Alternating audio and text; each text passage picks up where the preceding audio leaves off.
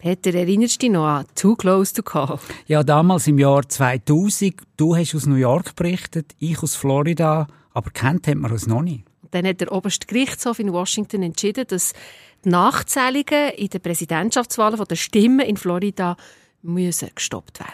Es ist ein folgeschwerer Entscheid und der Entscheid, der tut eigentlich bis heute nachwirken. Damals ist der George W. Bush Präsident geworden und nicht der Al Gore. Neun Personen haben entschieden, wer Präsident wird. Und das könnte das Jahr wieder so sein.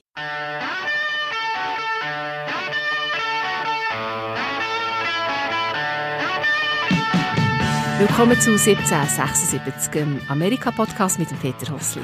Und mit der Nicoletta Cimino. Gestern Abend, spät, unsere Zeit, dort hat der Supreme Court in Washington eine Klage angenommen. Und diese Klage, die könnte Präsidentschaftswahlen, die in diesem Jahr in den USA stattfinden, total auf den Kopf stellen. Und über das reden wir heute.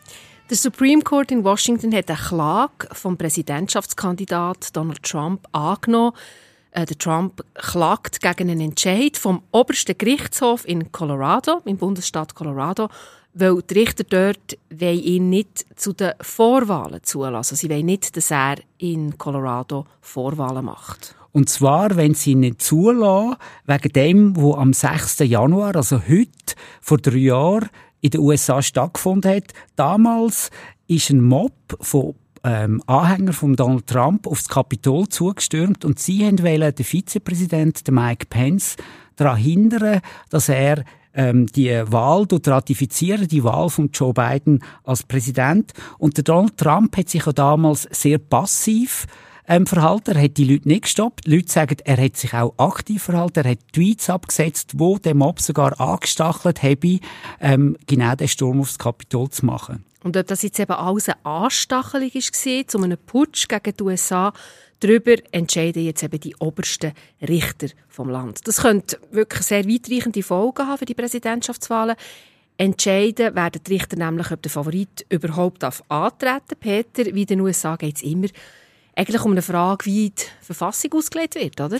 Ja, also für Verfassungsnerds, wie ich einer bin, ist das natürlich so ein bisschen wie Weihnachten und Ostern und Neujahr zusammen. Also ich tue das natürlich sehr, sehr gespannt anschauen und ich finde das total interessant, was abgeht.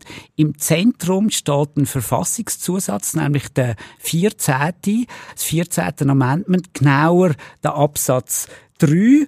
Und in dem Verfassungszusatz dort steht, dass ein Beamter von den USA, der einen Eid abgeleitet hat auf die Verfassung, nicht mehr kann ein öffentliches Amt ähm, annehmen, wenn er zu einem Aufstand gegen die USA aufgerufen hat. Und der Verfassungszusatz, den hat man ähm, verabschiedet nach einem sehr blutigen Bürgerkrieg von den 68er Jahren zwischen den Nord- und den Südstaaten. Genau, das ist der Auslöser wo äh, 600.000 amerikanische Soldaten, muss man sagen, im Norden wie im Süden gefallen sind in diesem Bürgerkrieg. Und eigentlich hat man so wollen die Aufständischen in der Regierung einfach nicht mehr haben. Man wollte quasi Ruhe über das Land bringen und nicht, dass es irgendwelche Aufständische gibt, die dann schlussendlich in der Regierung sind. Oder damals wäre das Land fast auseinandergefallen. Und das hätte man verhindern dass das in der Zukunft nicht mehr passiert, weil um das geht es letztendlich in der amerikanischen Verfassung. Man versucht, ähm, Stabilität zu kreieren.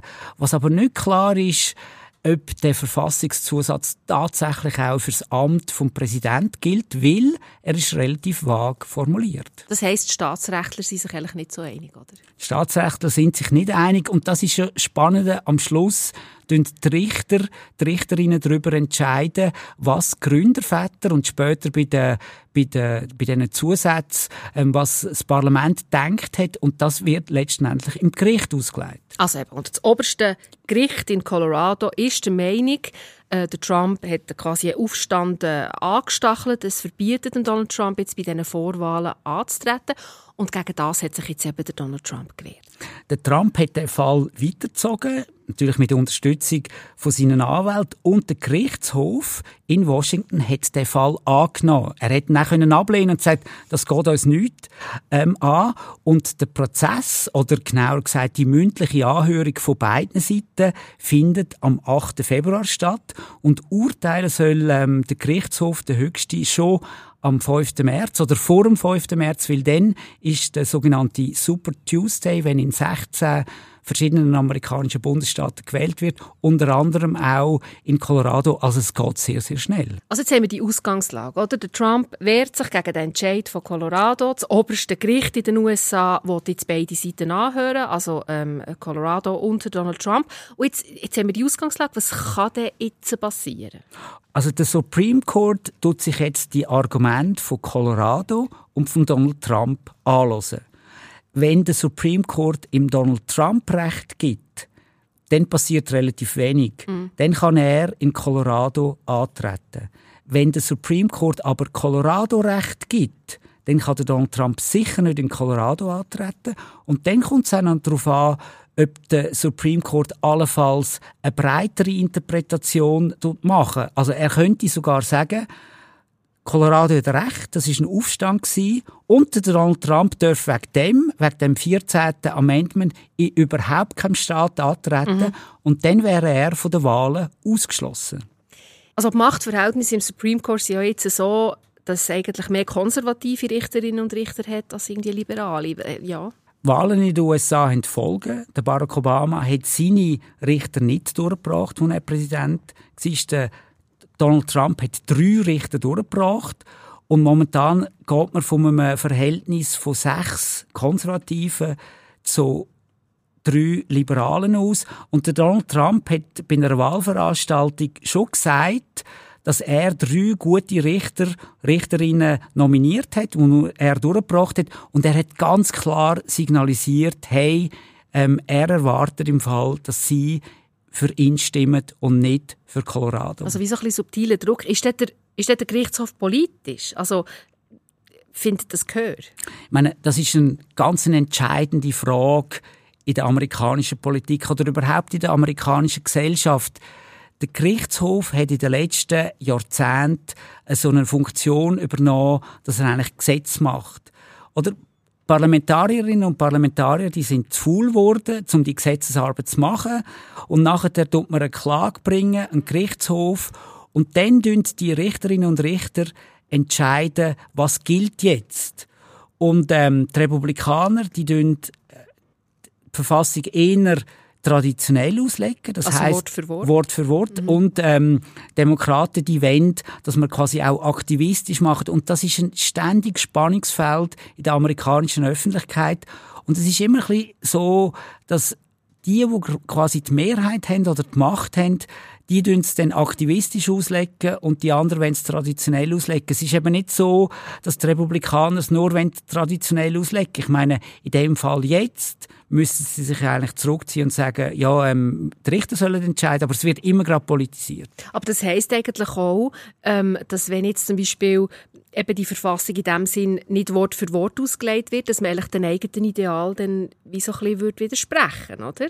Absolut. Also, das ist ja genau das, dass die Konservativen immer sagen, ähm, Gerichte sollen sich zurückhalten, ähm, Gerichte sollen nicht eingreifen in die Politik und ähm, die Liberalen, die dann eher Gericht anrufen. Aber jetzt zum Beispiel in dem Fall, ähm, da wird natürlich der, der Donald Trump hoffen, dass das Gericht sich einmischt in die Politik. Mhm. Auf der anderen Seite werden seine Anhänger auch sagen, wenn sie verlieren, ja, die Liberalen haben, haben das Gericht verpolitisiert. Das hat es ja noch nie gegeben, oder? dass eine Präsidentschaftskandidatur so ist verboten worden. Was hat das für Folgen Ihrer Meinung nach für das Land?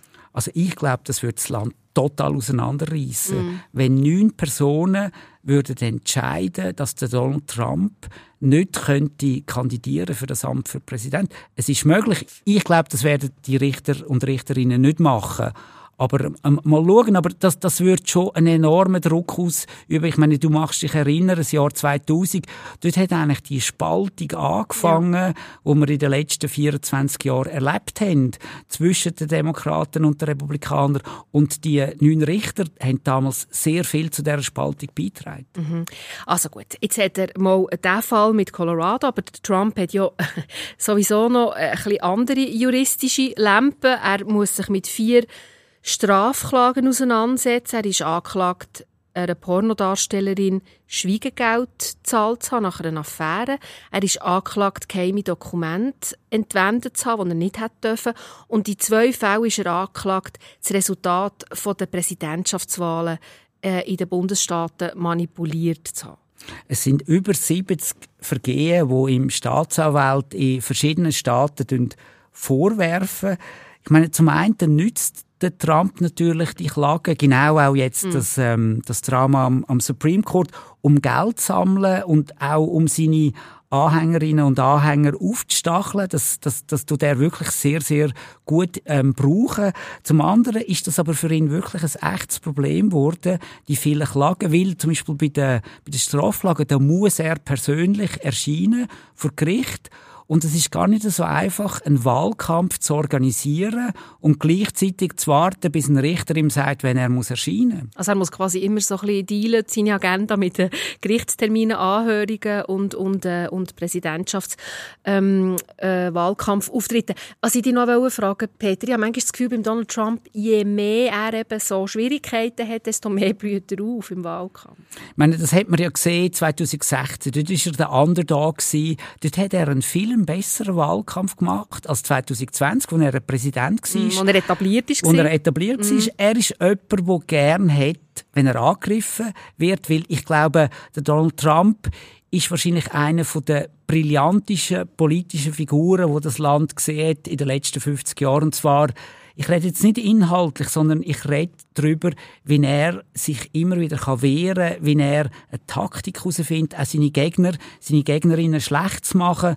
Und ihm gefällt es, wenn er angegriffen wird, weil er kann dann mit sehr wenigen Worten, mit ein paar Tweets, mit Aussagen seine Gegner sehr schnell mundtot machen. Und, und das ist schon sehr beeindruckend, wie das immer noch funktioniert und eigentlich die anderen kein Gegenmittel gefunden haben gegen das.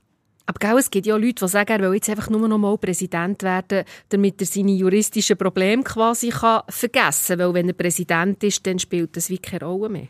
Als Präsident könnte er sich selber begnadigen.